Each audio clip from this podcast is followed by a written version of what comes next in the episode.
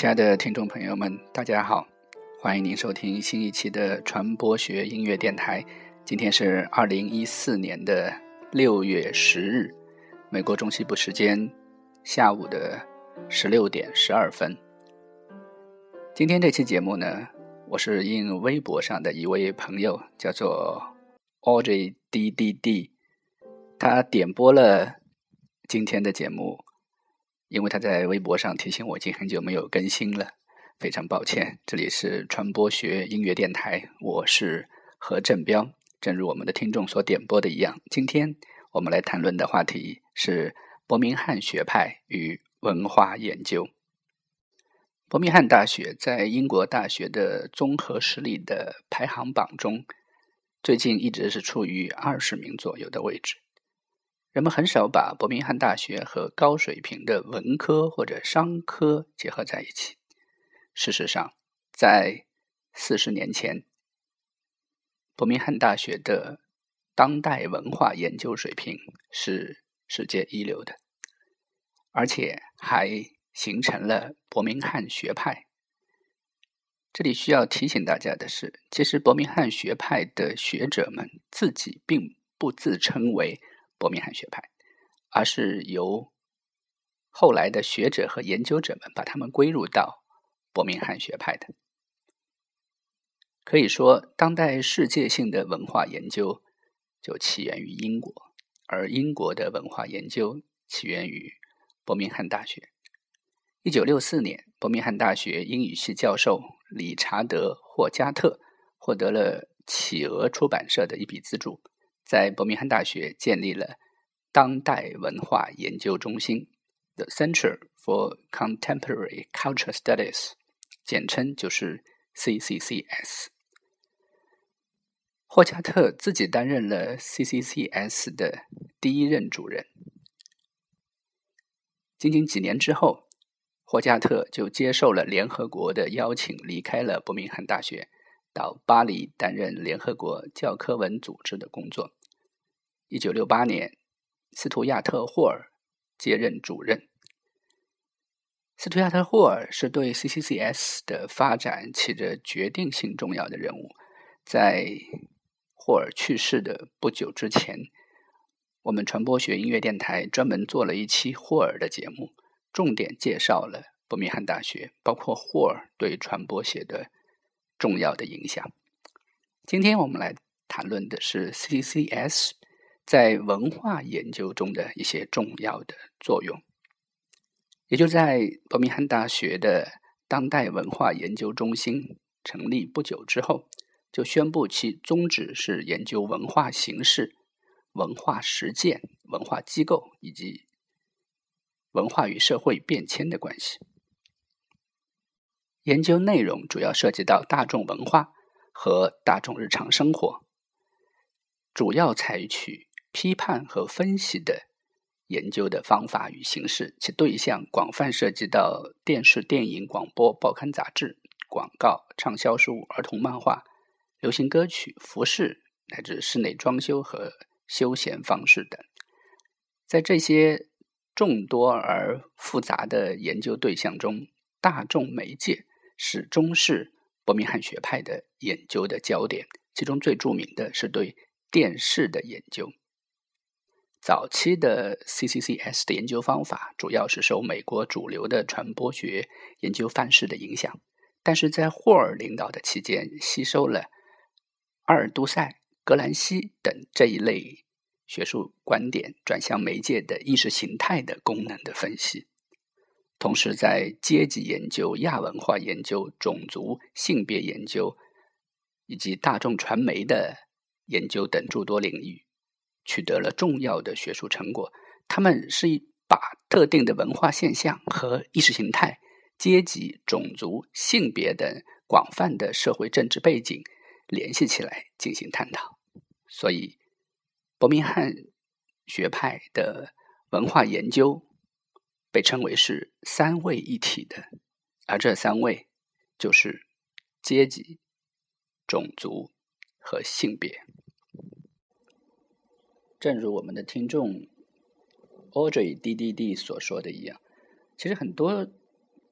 别是青年学子在学习伯明翰学派的时候，会发现一些很难理解的问题。我想把这些问题用比较简单的语言来阐述和梳理。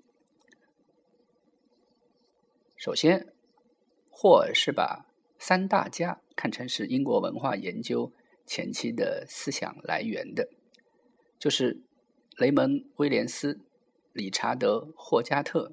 和汤普森，他们构成了一个早期的、形成完整谱系的英国文化研究理论的开端。而霍尔的功绩则在于把这种研究建立成了一个完整的理论解说的谱系。另外一个我认为需要注意的就是，伯明翰学派它始终是西方马克思主义的一个重要的思想的流派。如果我们被纷繁复杂的他的研究对象所掩盖的话，我们就会迷失在这种研究的中间。譬如说，威廉斯的学生，著名的伊格尔顿，他继承并且纵深的发展了威廉斯的理论的体系，更多的是把文化研究的视角切入到文学或者美学的研究。所以，伊格尔顿等这批学者仍然与伯明翰的。CCCS 是有着重要的关联的。在二零零一年，伊格尔顿写了一本非常畅销的著作，叫《Why Marx Right》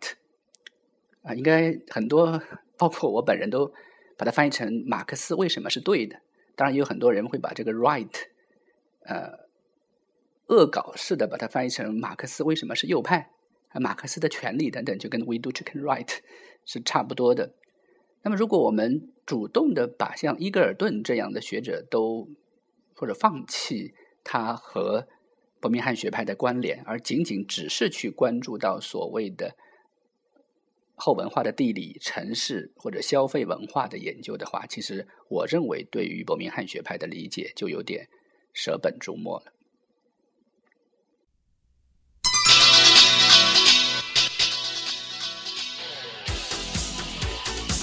们现在听到的这首音乐是来自英国的一个女子组合，叫 Banana，作品叫做 Venus，这可以看作是英国的女权主义思想和女性研究的一个标本。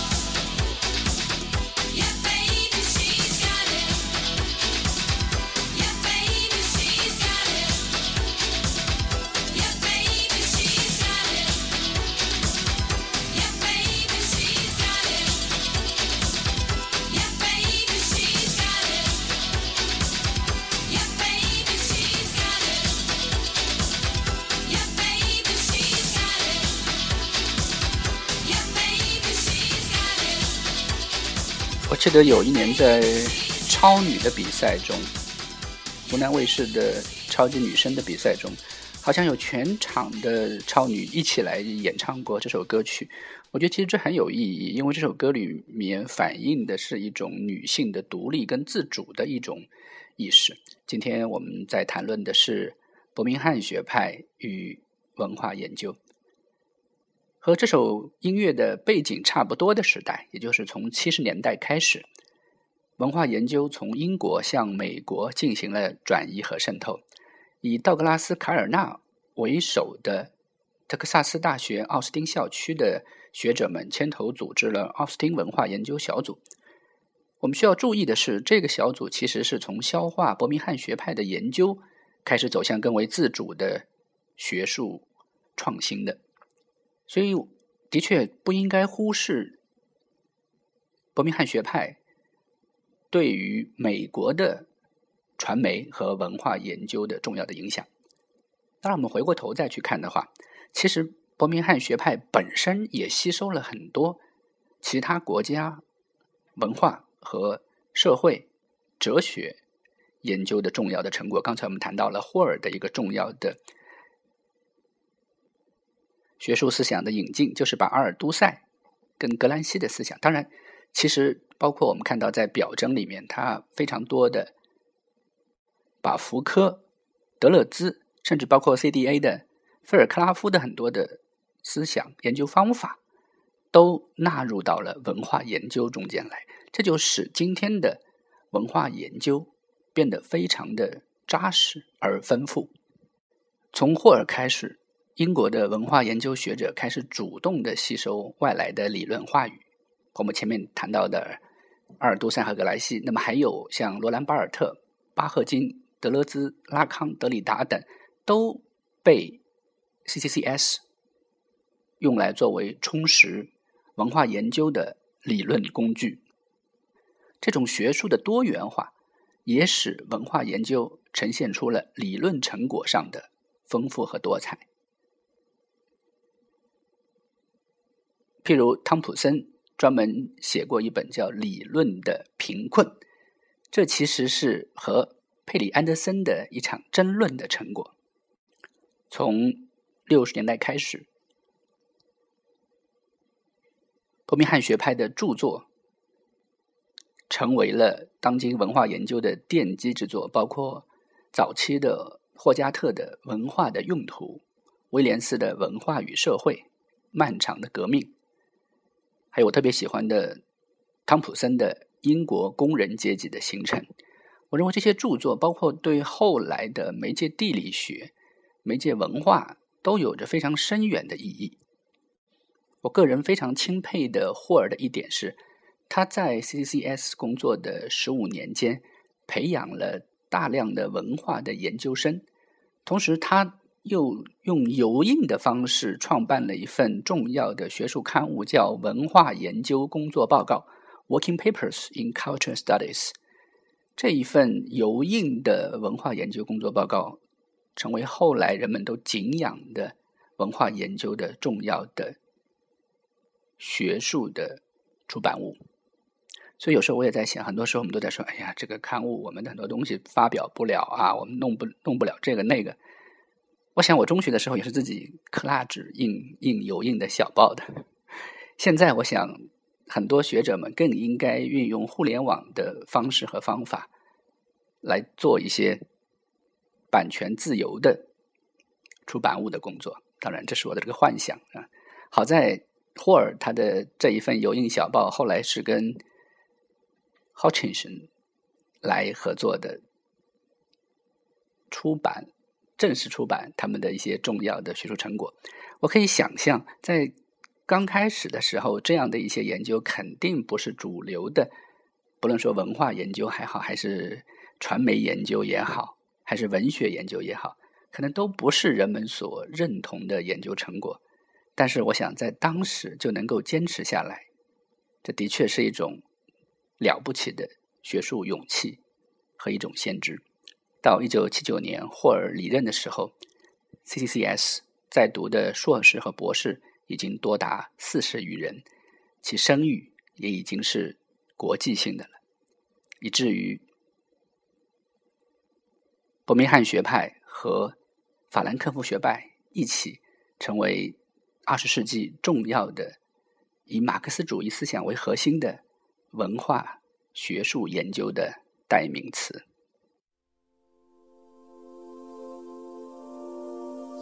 在音乐开始播放的时候，荔枝软件会自动跳到音量最大。所以刚才那首《Venus》希望没有震坏你的耳朵。我们现在听到的是童安格的《梦开始的地方》。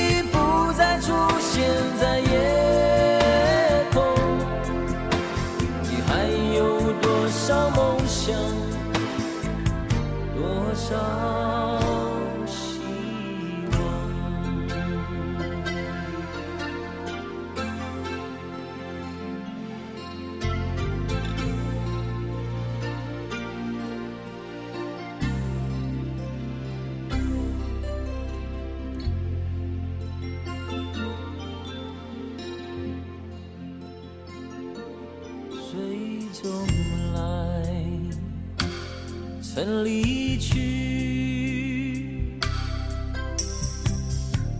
深深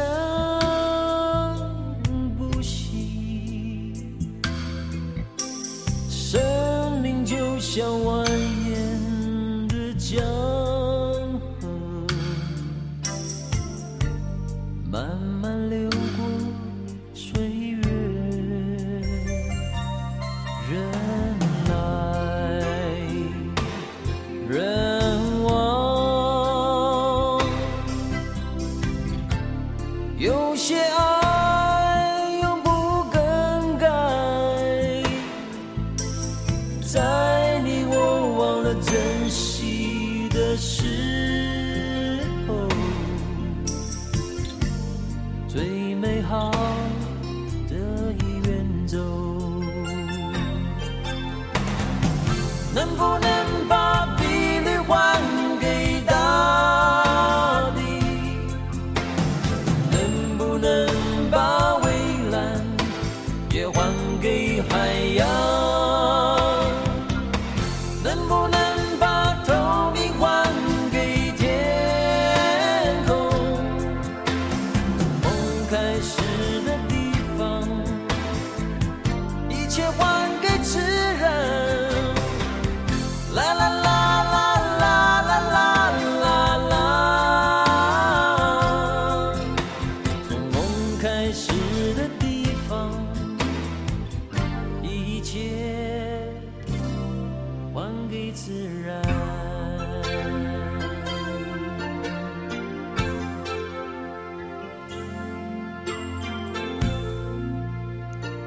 听这首歌是在一九九一年，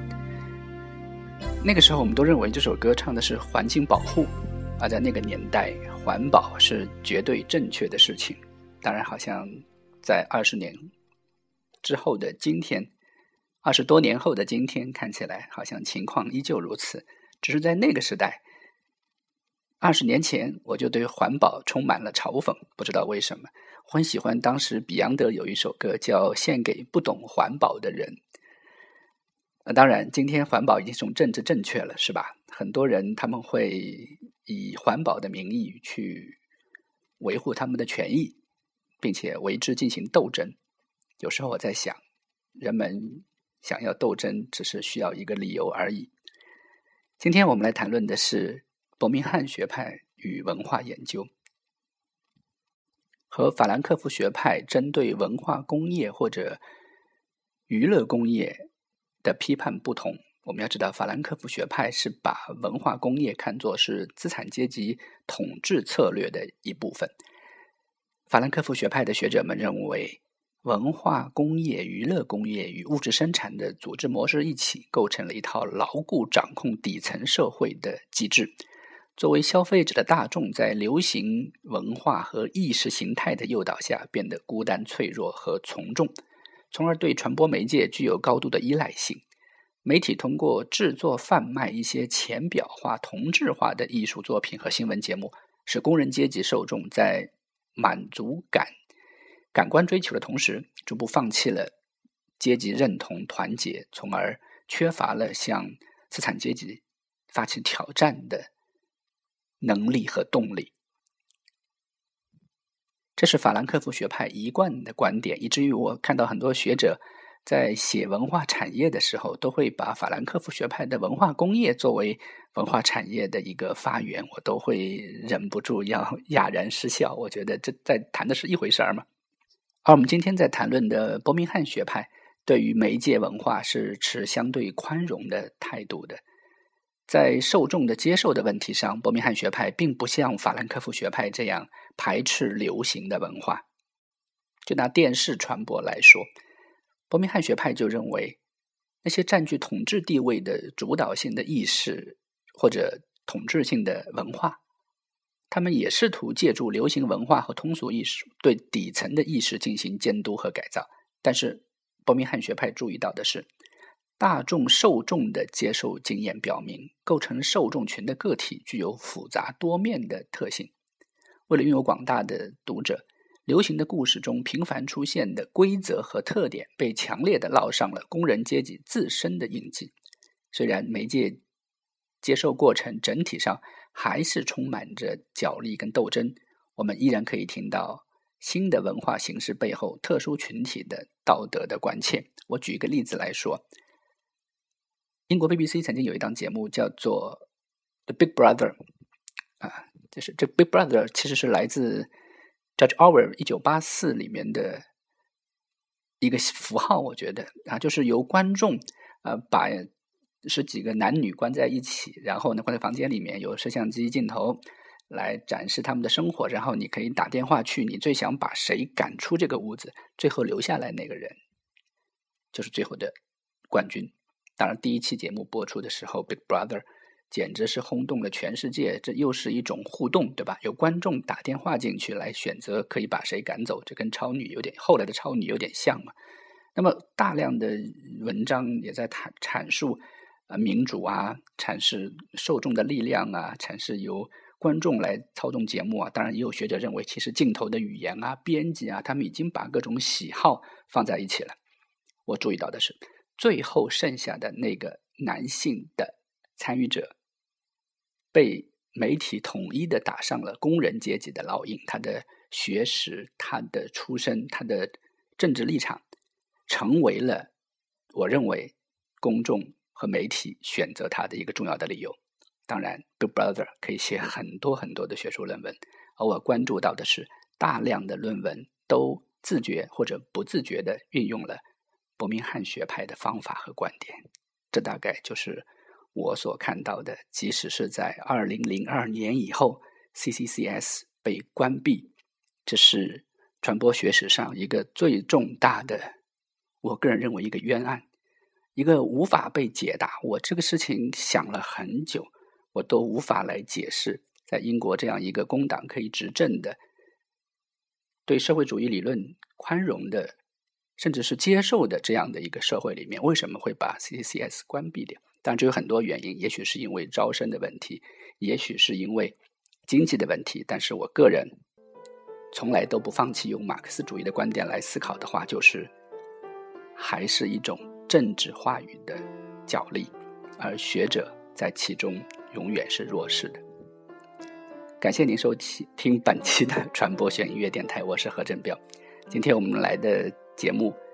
是我们微博上的一位朋友点播的，他叫 Audrey D D D。当然，你也可以写邮件给我们，我们的邮箱是 FM 五八八五幺点幺六三点 com，